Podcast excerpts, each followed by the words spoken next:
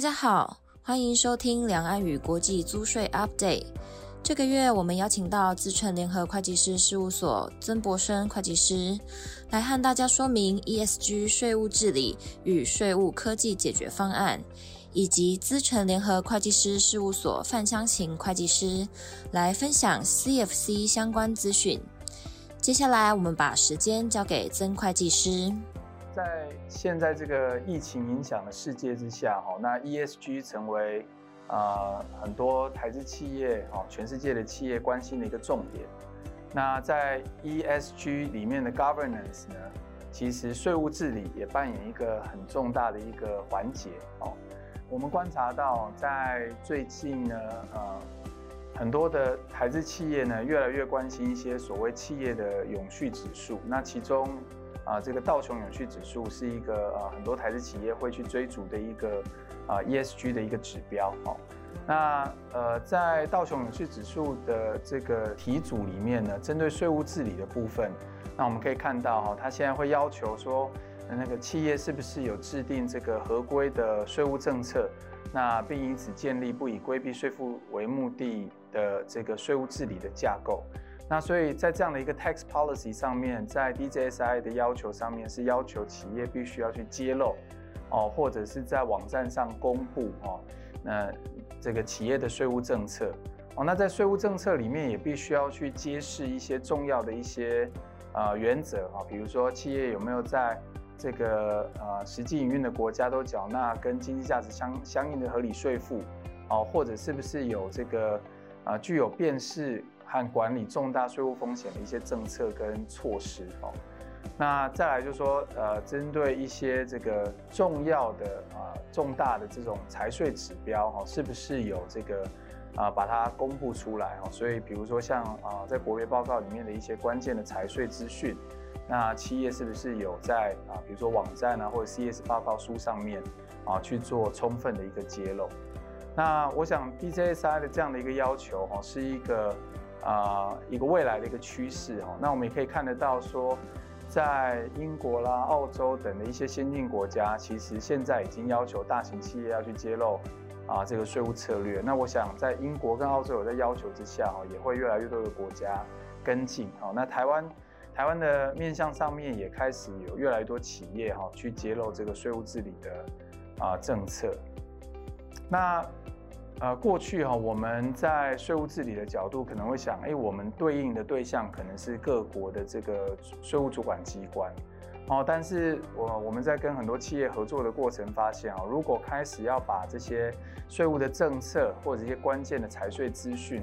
公布啊出来到这个网站上面，其实就要关心到不同的利害关系人对于税务风险治理的一个关注度哈。那可能从这个董事会的角度哈，那必须要去这个 approve 啊，或者是批批准啊这个税务政策。那从董事会的角度，他可能会说，哎，这样的税务政策，哦，你说你在你所有营运地方都有遵法，那你是不是有这个呃明确的政啊这个措施啊来确保这个政策被清楚的执行？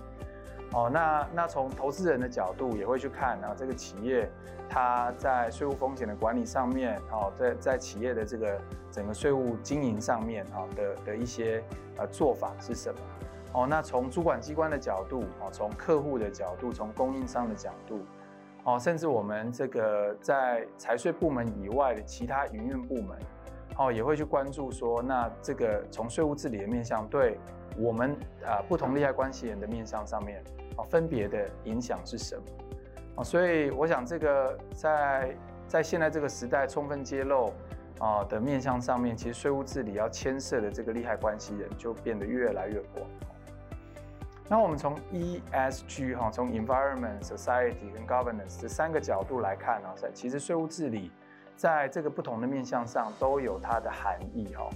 那从这个公司治理的角度，那必须要比如说董事会来制定或核准这个税务政策，然后你有一个明确的啊这个税务风险管理的一些措施来落实这些政策，并且可以持续去监督、持续去改正。好，那从这个全球营运活动上面，怎么去符合这些国际上的一些法规要求？哦，来来来来确保说，哎，我们在这个世界这个这个国际世界上面，这个这个符合这个世界上哦对于税务治理的一个一个要求哦。那从环境面来讲，那现在对于这些比如说碳相关的这些税制啊，比如说像欧盟要推的这个碳关税啦，哦，或者是未来这些碳费啦，哦，这些的遵循上面，那那企业的这个应运措施是什么？那甚至现在谈税务治理啊，其实会谈的叫做 total tax contribution 啊，就是你对于整个啊社会环境，对于企业的这个纳税的义务哦，那企业符合的情况是怎么样？那当然也很多企业会跟我们分享，哎，他在各地布局啊，可能在在这个比如说呃东南亚一些国家，他就想享有租税优惠哦，那那他实际上也有在那些地方有工厂。哦，但但是这样的租税优惠就让它的 total tax contribution 可相对是比较低的。哦，那在 total tax contribution 上面，其实很多时候是比较哈，比如说同业之间，啊，在这些地方布局，你的相对哦缴税的情况是怎么样？所以我们在整个企业对外揭露上面，哦，我们是怎么去符合这个税务治理的原则？那我们在缴税上面，我们当然可以做合理的。这种税务规划，或者在呃有适当价值去享受一些税务的优惠，哦，但是我们不去不去做激进的部分，那这个在怎么去跟你所有的利害关系人去做做揭露，我想这也是很重要哦。那当然从法规的遵循面，从资讯的透明化跟揭露面，哦，都有这个从税务治理里面应该要去注意的一些一些面向哦。那我们到底要怎么去提升啊企业的税务治理哈？那我想，我们呃从 PwC 的角度给企业的建议哈，大概是从左边这个金字塔来看哈，最上面你应该有一个很清楚的税务策略哈。那在这个税务策略面向上面哦，重点不是策略的定定，而是这个策略啊怎么样去落实啊。所以你应该要在有忠诚的这个所谓税务风险管理架构。那落实到这个日常的税务营运的面向，同时呢，这个可以持续去监督或调整啊。假设有新的税制、新的要求啊，比如说像现在这个最热门的这个全球最低税负制，那全球最低税负制一下来之后，我的税务治理的因应作为措施要做什么样的改变？那我再给大家一个例子哈，比如说，哎，我在我的税务政策上面讲说，这个呃，我在我所营运的国家都会。啊、去遵守当地的税务规定，哦，那所谓遵守税务规定这件事情很大哦，它可能包括你所得税的这个遵守，你扣缴税的遵守，你移转定价的遵守，这个等等等，哦，你关税的遵守，营业税的遵守。那那举例，比如说，哎，我我在税务政策上有这个面向，但我怎么去 make sure 啊、哦，或确保说，比如说我以扣缴税为例。哦，那我扣缴税该做的申报，啊，该做的扣缴都有做。哦，那这件事情从财税部门可能是没有办法做全面的掌控，它可能必须搭配跨部门的协作。我举例，比如说应付账款部门。哦，那如果应付账款部门假设今天有一个新的供应商进来，哦，那你要支付费用出去或支付款项出去的时候，其实从税务管理的角度，是不是就应该说这个新的供应商他所在的国家是在哪里哦？这个国家跟台湾是不是有租税协定？那这样的供应商在那个国家有没有拿到税务居民证？有没有实质营运？哦，那我们支付款项给他的这个性质，哦，是什么样的性质？那他的扣缴税率应该是多少？那租税协定的优惠税率又是多少？然后相关的这个啊、符合的程序啊、又又应该是怎么？哦，所以他他就会有这样一连串的这些啊、确认的这些程序该做。那这个就必须要透过财税部门。啊，应付账款部门啊的一个一个一个协助哦，所以所以以这样的逻辑去想啊，比如说常设机构，哎，那我们的业务部门在前线去接单，那他们在常设机构的风险治理上面，他有没有一些所谓的管理措施，让财税部门可以落实哦我们这个所谓的税务政策？那我想从我的经验上来讲，每一家企业哈，那或多或少都有这样的一个管理措施，它可能不是很完整。哦，那他可能是啊都有做，可是他们有一个很清楚的一个所谓的 process 或者是 documentation 和文件啊，来来说明我们这样的政策逻辑。哦，所以其实，在 PwC 可以协助企业的面向上面，我们可以去协助公司来复合或者是定定这个所谓的税务策略。那再来就是去协助哈这个呃确保这个所谓的税务智能啊、税务风险的管理政策。那进一步呢，那我们在 PwC 这边其实有很清楚的一个框架啊，比如说就像我刚刚讲，从所得税面向、常设机构的面向、移转定价的面向、各个税种的面向。哦，然后从这个流程，从文件，从核决，哦，从执行，哦，不同的层面，那我们有很清楚的一些检核点，哦，那我们可以跟公司去做这样的一个、呃、检核，来确定说，哎，在我们现在企业的这个税务风险管理的措施或架构上面，有没有什么地方是值得改善，或者是值得调整的？哦，那那我们就可以落到哦这个所谓的改善计划，或者是说。简单一点，白话讲就是一个 to do list，哦，那我们就可以落实说，哦，比如说我们的扣缴税的管理，哦，可能在哪些地方可能是建议要做一些改进，哈，所以透过这样的一个过程，持续去修正，我们才能把这个税务治理，哦，可以落实到我们这个所谓日常的这个税务营运活动，也才能有跨部门的协作，哦，那在不同的利害关系人进来关心的时候，那我们从企业的立场也比较有清楚的这个。啊，回应或说法哈，那我们怎么去做啊？落实我们的税务治理。那从科技的面向，我想跟大家分享，就是说，其实，在做税务治理，在现在这个时代之下，它有大量的资料哦。那如果我们对于我们的资料掌控度不足的时候，啊，透过我们现有的 ERP 系统，可我们都知道，不管是 SAP，不管是 Oracle，啊，这些 ERP 系统，它可能不完完全全都是为了。这个不是只为了税务而目的而有的这个呃 ERP 系统，所以当我们为了税务治理的目的所拉出来的资料，其实都会有很多高度的人工。那你有高度人工在里面，就可能会有错误，你就没有办法非常及时，哦，或或非常定期的去啊做到这些税务风险的资料掌控。哦，所以透过数位的技术，透过科技，其实是有必要的。比如说，你可以透过一些科技的技术去确保说，你海外子公司是不是有如期的申报纳税啊？哦，那总部这边是不是有一个自动化的系统可以及时去管控？那比如说 PwC 现在就有协助到蛮多家公司去开发哦一个视觉化的合规管理的仪表板，来做这种哦所谓申报面的这这种管理，而不是只是去仰赖说，哎。我海外子公司是不是有回报说他有准时去做申报？哦，那海外或者各地这个如果有这个税率的调整、税法的变动，你是不是有及时的掌握？啊，那你怎么去啊取得这种国际税务新讯的一些啊自动化的推播啊的一些一些工具？哦，那这个企业的有效税率是多少？然后它的前后级变动跟同业相比啊的这些 benchmark。哦，大概是怎么样的情况？所以其实也是可以都透过一些数位的方式，哦，去做这个自动化的计算、自动化的追踪，还有这些所谓 BI 分析的一个方法。那从这个数位技能提升的这个面向，其实财税的部门，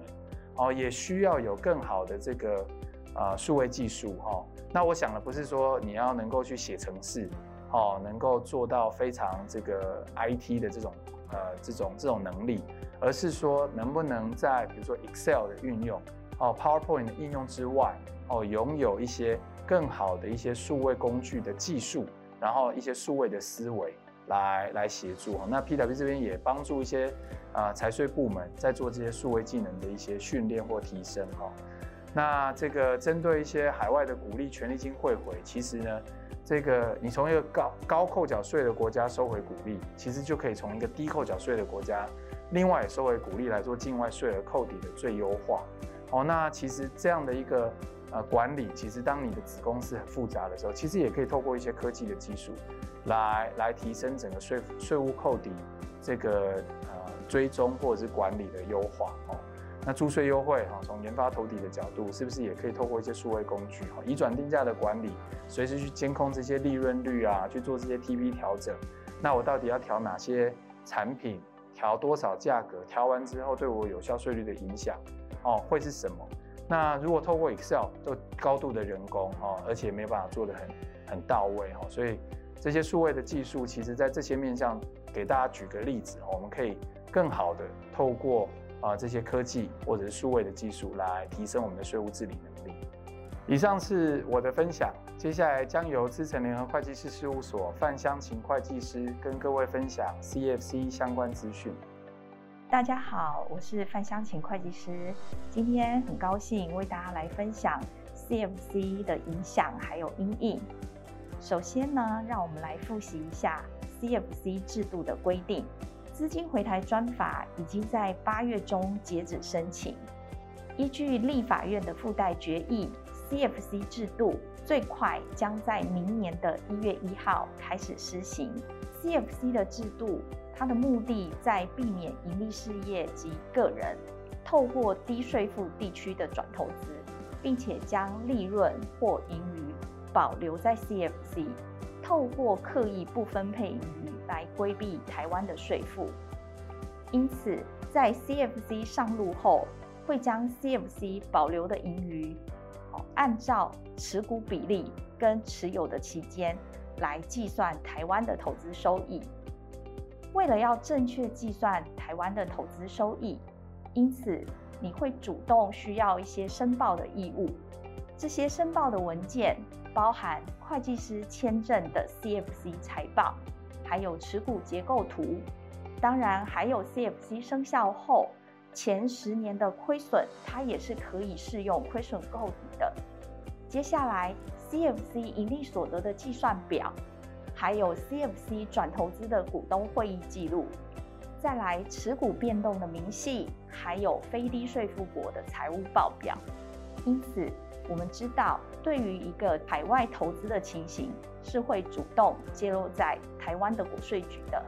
接下来，我们来了解一下，什么情形下会构成受控外国公司？如果台湾的营利事业加上台湾的个人。这个部分的个人是指关系人，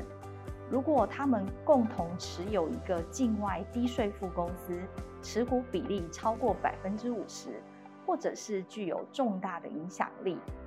此时透过这个境外低税负公司所获利的部分，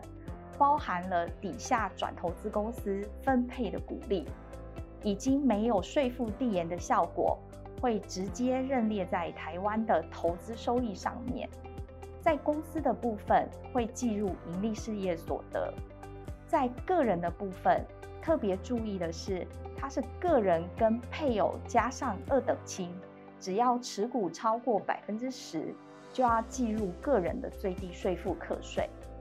在这种情形下，它有两种的豁免条款，第一个部分。包含境外的关系企业是具有实质营运活动的。这里的实质营运活动，包含了它必须要在当地有办公室、有人，再来它的消极性所得是不可以超过整个公司的百分之十。再来第二个部分，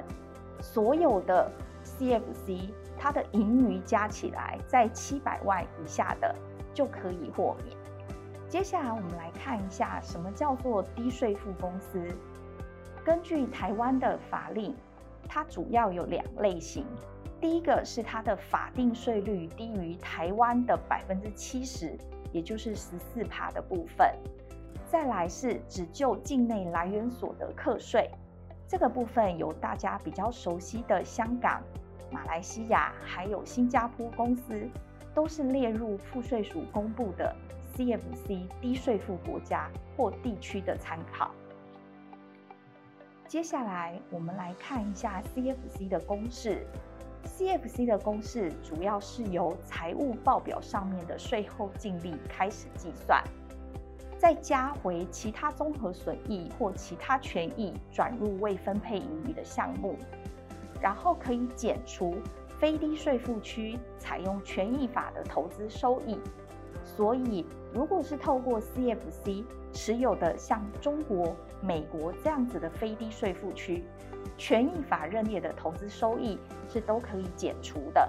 那如果是损失的部分，就必须要加回。再来，非低税负区实质分配盈余的时候，也会在这个部分把它加回来课税。也就是说，CFC 公司已经不再具有税负递延的效果。那这个部分呢，只要列为投资收益在台湾课了税，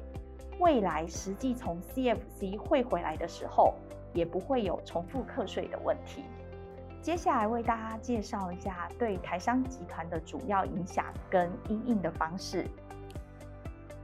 CFC 施行以后，影响比较大的控股跟营运形态，我们可以分为以下四种类型。第一个部分是控股公司有控股以外的交易，但是没有建立实质。在二零一九年施行经济实质法之后，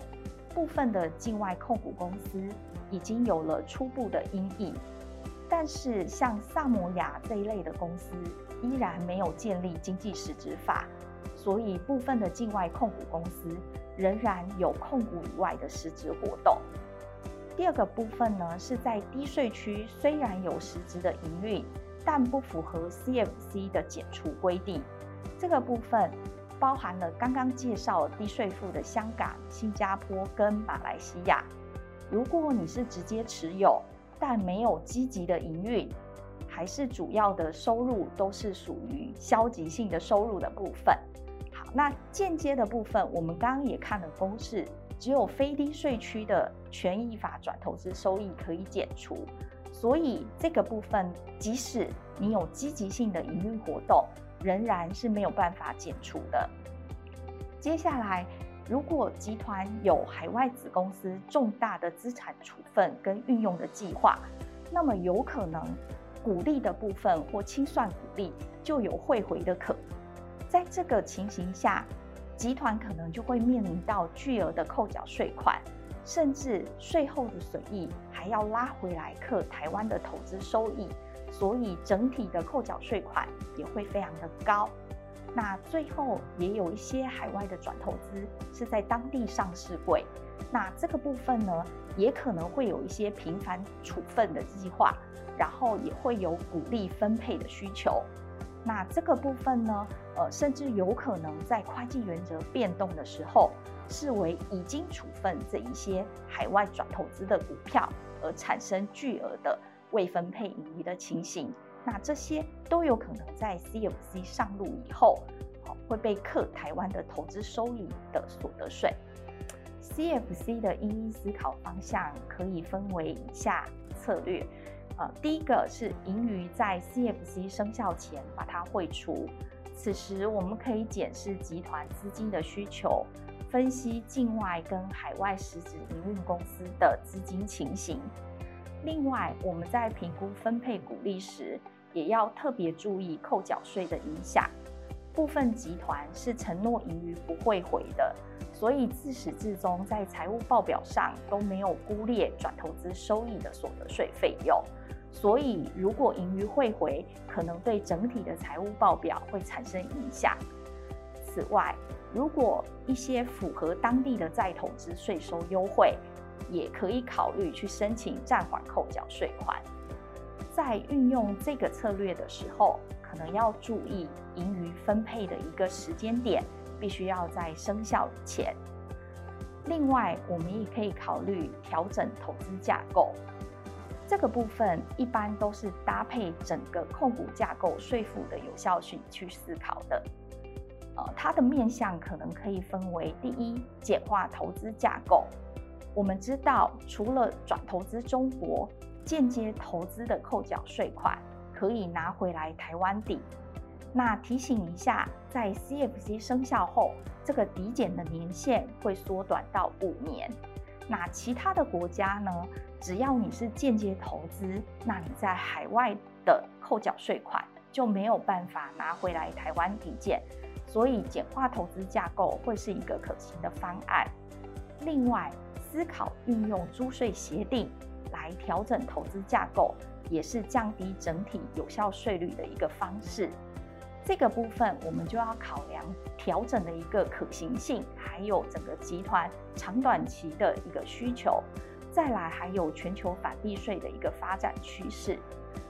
那在各种调整方式，有些可能用买卖就必须要考虑资金的操作。那有一些可以考虑适用免税重组，那这个部分除了税务跟非税务的成本跟相关的风险，都需要进一步去评估思考的。那这个部分也可以考虑将控股公司跟价值链做结合，来建立实质营运。最后，我们也可以考虑是不是在低税负国家建立积极的营运。在这个情形下，我们必须要考虑建立跟维持这个经济实质，你需要配置什么样的人？那它可能发生的维运成本有多少？那再来，这个积极营运在当地包含了直接税跟间接税的一些税负评估。那再来，如果建立的实质营运有可能有一些外派人员的薪资税负影响，可能也需要做分析。最后，我们可能也要评估集团的有效税率，跟建立这些积极营运的一个效益的评估。最后呢，我们来看一个很有趣的一个持股架构。如果今天台湾公司是直接持有香港跟新加坡的公司，我们以 B 公司来举例。那再来 A 公司的部分，我们是透过 BVI 来持有。用左边的持股架构底下。因为香港公司跟新加坡公司是被 CFC 公司所持有，所以即使香港跟新加坡有积极的实质营运，我们刚刚的公式里面只能减除非低税负区的转投资收益，所以香港跟新加坡的转投资收益是没有办法被减除的，所以这个部分在 A 公司的考量里面。我们可能就会考虑把 A 公司调整为直接持有，而且要建立积极的营运。好，另外我们也可以考虑透过 BVI 的牵策。好，这个部分大概是比较大型的一个控股的情形下，可以考虑把 BVI 牵策到新加坡，建立积极营运后，跟当地的新加坡公司去做一个合并。这个案例也是有的。那右手边的部分，我只要香港、新加坡能够建立积极的营运，就可以不用计入 CFC 所得。这个部分只是因为持股的形式架构不同，而有不同的税负效果。我们也曾经尝试跟赋税署做进一步的沟通，但是赋税署的回应是，他仍然会担心我们在 A 公司底下仍有持有其他非低税区的一个控股架构，所以它没有办法在通案上给予豁免的。那这个部分也存在许多不确定性，那需要进一步去因应思考。谢谢大家的收听，也欢迎大家到 PWC 台湾 YouTube 频道观赏影片。或订阅 Podcast 频道，及时取得最新资讯。我们下个月空中再会。